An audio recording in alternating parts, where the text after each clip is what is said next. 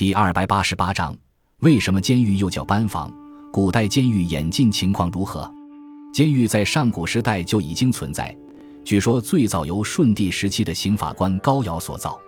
监狱起初不叫此名，夏朝时叫着夏宫，商朝时叫禹，周朝时叫环土，秦朝时则叫灵宇，直到汉朝监狱才开始教育，之后历代沿用，到明代时则叫做监。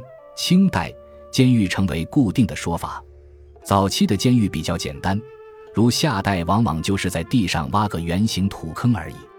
到秦代，因实行严刑峻法的法家政治，监狱开始变得正规，监狱制度也变得完备。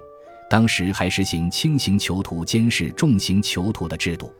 南北朝时，为防止犯人逃跑和同伙劫狱，创造了地下监狱及地牢。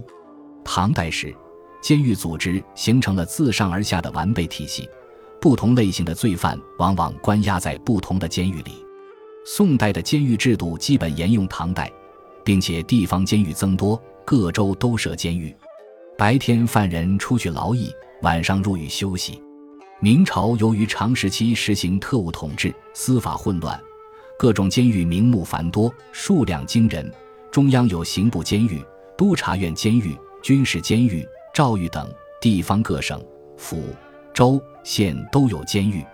清代监狱体制基本沿自明朝，班房经常被作为监狱的别称，但与监狱有所区别，是关押临时性嫌疑犯的地方，类似于现在的拘留所。